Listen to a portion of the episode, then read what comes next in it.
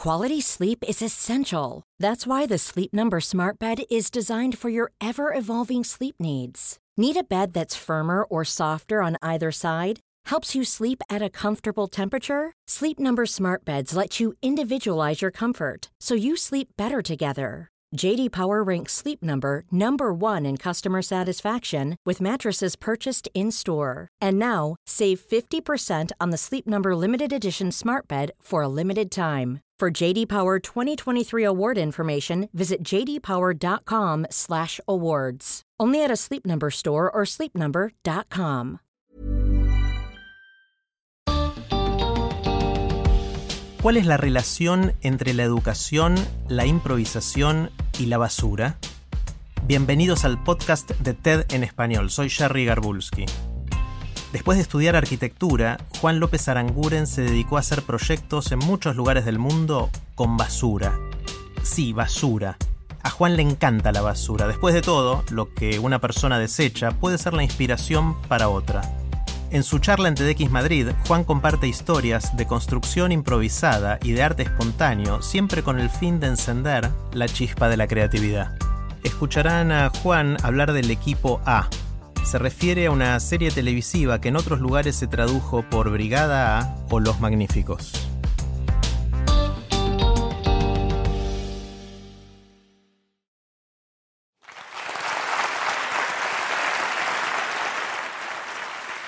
En el aprendizaje no gustan las preguntas. Los maestros nos enseñan a cuestionarnos, nos dicen cómo son las cosas y cómo debemos responder. En mi vida el espacio, siempre ha habido espacio para las preguntas, tanto las que me he hecho yo como las que me han hecho los demás. De hecho, cuando me invitaron a hablar sobre educación informal, hubo una pregunta que se me quedó atrapada en la cabeza y que quería compartir con vosotros, porque si no, no me voy a quitar de encima. Y es, ¿por qué cada vez que detienen al equipo A lo meten en un garaje? yo estoy seguro que a vosotros os ha pasado por la cabeza alguna vez. Para los más jóvenes, el equipo A es, una serie de los años 80 donde un grupo de exmilitares de lo más variopinto eh, ayudaban a una comunidad en peligro. En todos los capítulos eran capturados y metidos en un granero, en un almacén o en un garaje, y en todos los capítulos utilizaban las herramientas y materiales que encontraban en ese garaje para escapar. Entonces yo me preguntaba, ¿por qué los siguen metiendo en un garaje? Es decir, ¿no ven que está lleno de cosas alucinantes?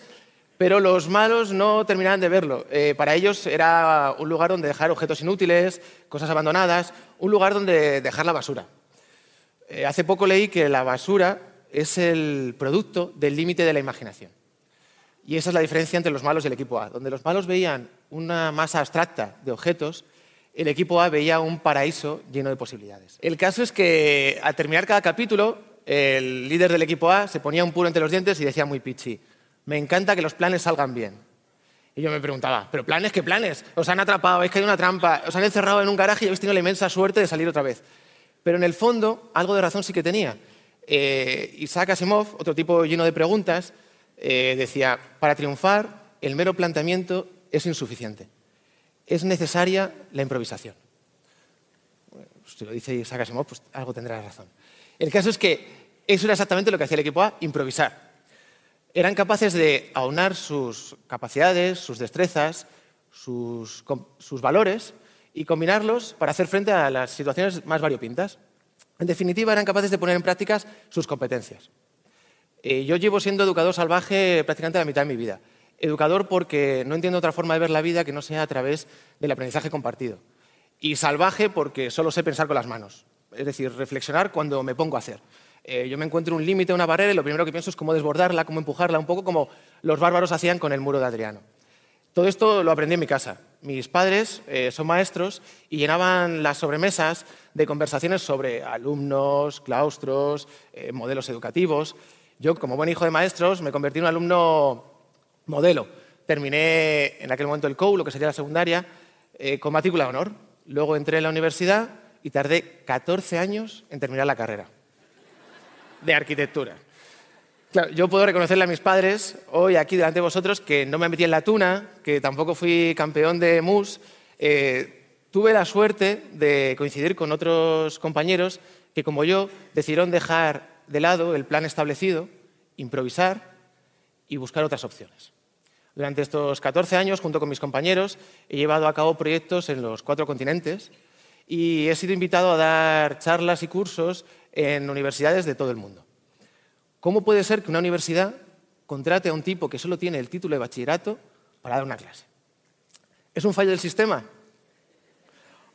¿O es una manera que tiene el sistema de corregir ciertas carencias?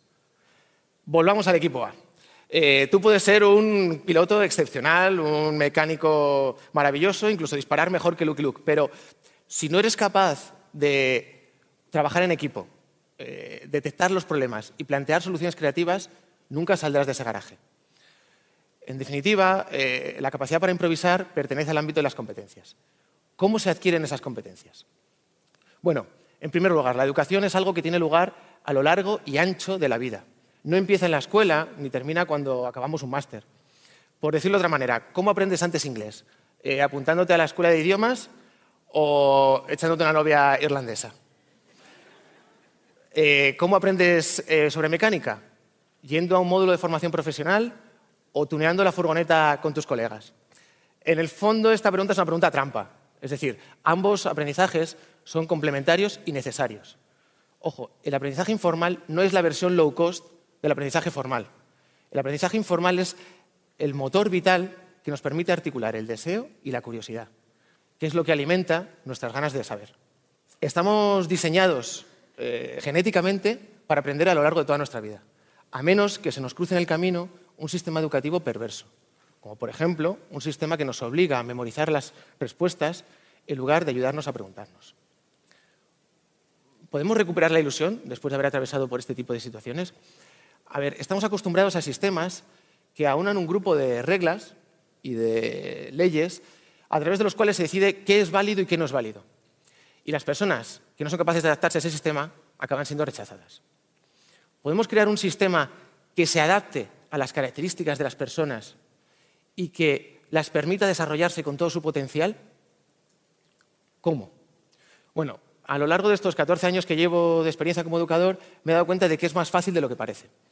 En primer lugar, eh, tenemos que crear estados de excepción, pequeños gestos que nos saquen de la rutina y que nos permitan transformar un espacio anodino en un espacio mágico donde lo inesperado pueda tener lugar.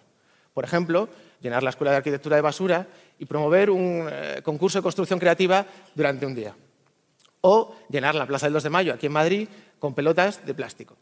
También puede ser que llenemos el patio del Conde Duque, aquí a, unos cuantos metros, de ropa de segunda mano. Lo sorprendente fue cuando la gente empezó a disfrazarse, empezaron a atar la ropa unos con otros, formando unas grandes cuerdas con las que jugaban a saltar a la comba. Durante unas horas el patio del Conde Duque se convirtió en un patio de recreo.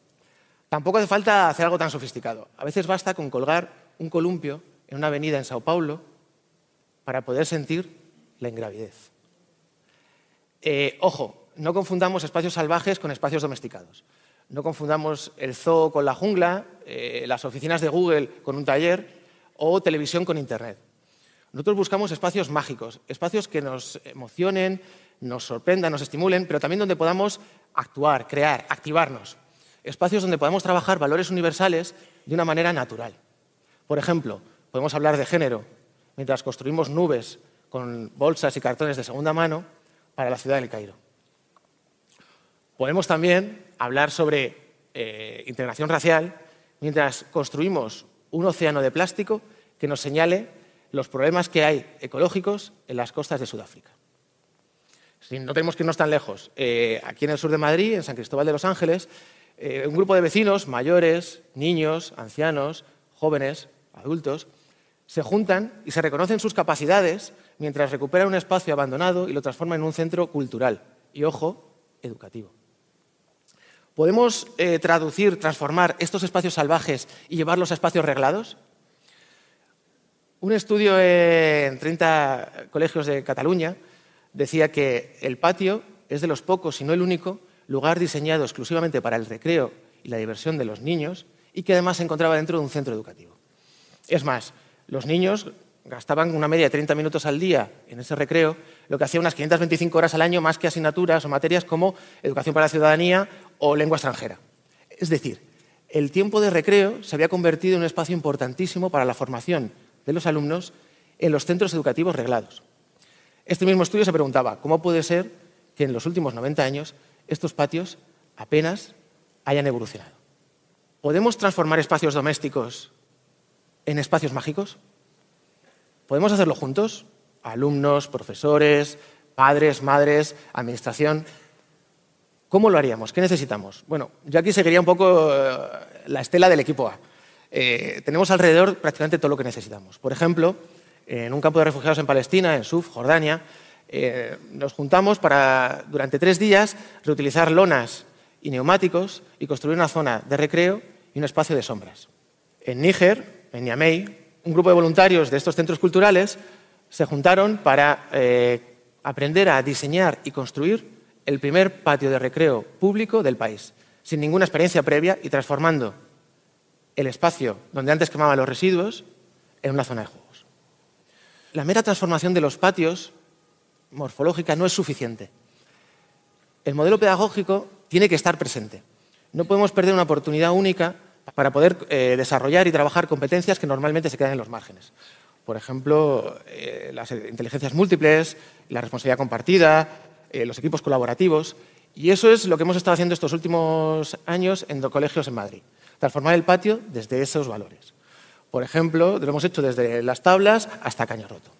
Si os fijáis, son ejemplos de objetos abstractos. Porque al final del día, una canasta te obliga a jugar al baloncesto y una portería te obliga a jugar al fútbol. Pero un bidón de 25.000 litros te obliga a pensar, y mucho, y te obliga a imaginar, y te obliga a preguntarte. Si a mí me preguntaran ahora dónde encerraría el equipo A para tenerlos allí de por vida, eh, no diría un garaje, eh, diría antes unos laboratorios, unas oficinas, unas aulas, incluso una clase en Harvard. El caso es que las sobremesas eh, me dejaron algo en la cabeza que tampoco me he podido quitarme. Y es que como educadores tenemos la obligación de soñar y de crear espacios donde cada uno tenga la oportunidad de ser la mejor versión de sí mismo. Muchas gracias.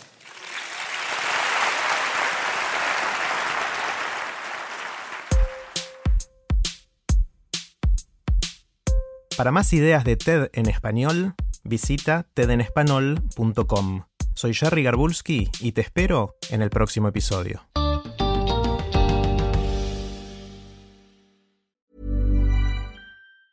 ¿Te preocupas por tu familia? Entonces, ¿por qué darles solo huevos ordinarios cuando pueden disfrutar de lo mejor? Eggland's Best, los únicos huevos con ese delicioso sabor fresco de granja, además de la mejor nutrición, como 6 veces más vitamina D, 10 veces más vitamina E y 25% menos de grasa saturada que los huevos regulares, además de muchos otros nutrientes importantes. Así que, dales los mejores huevos. Eggland's Best, mejor sabor, mejor nutrición, mejores huevos.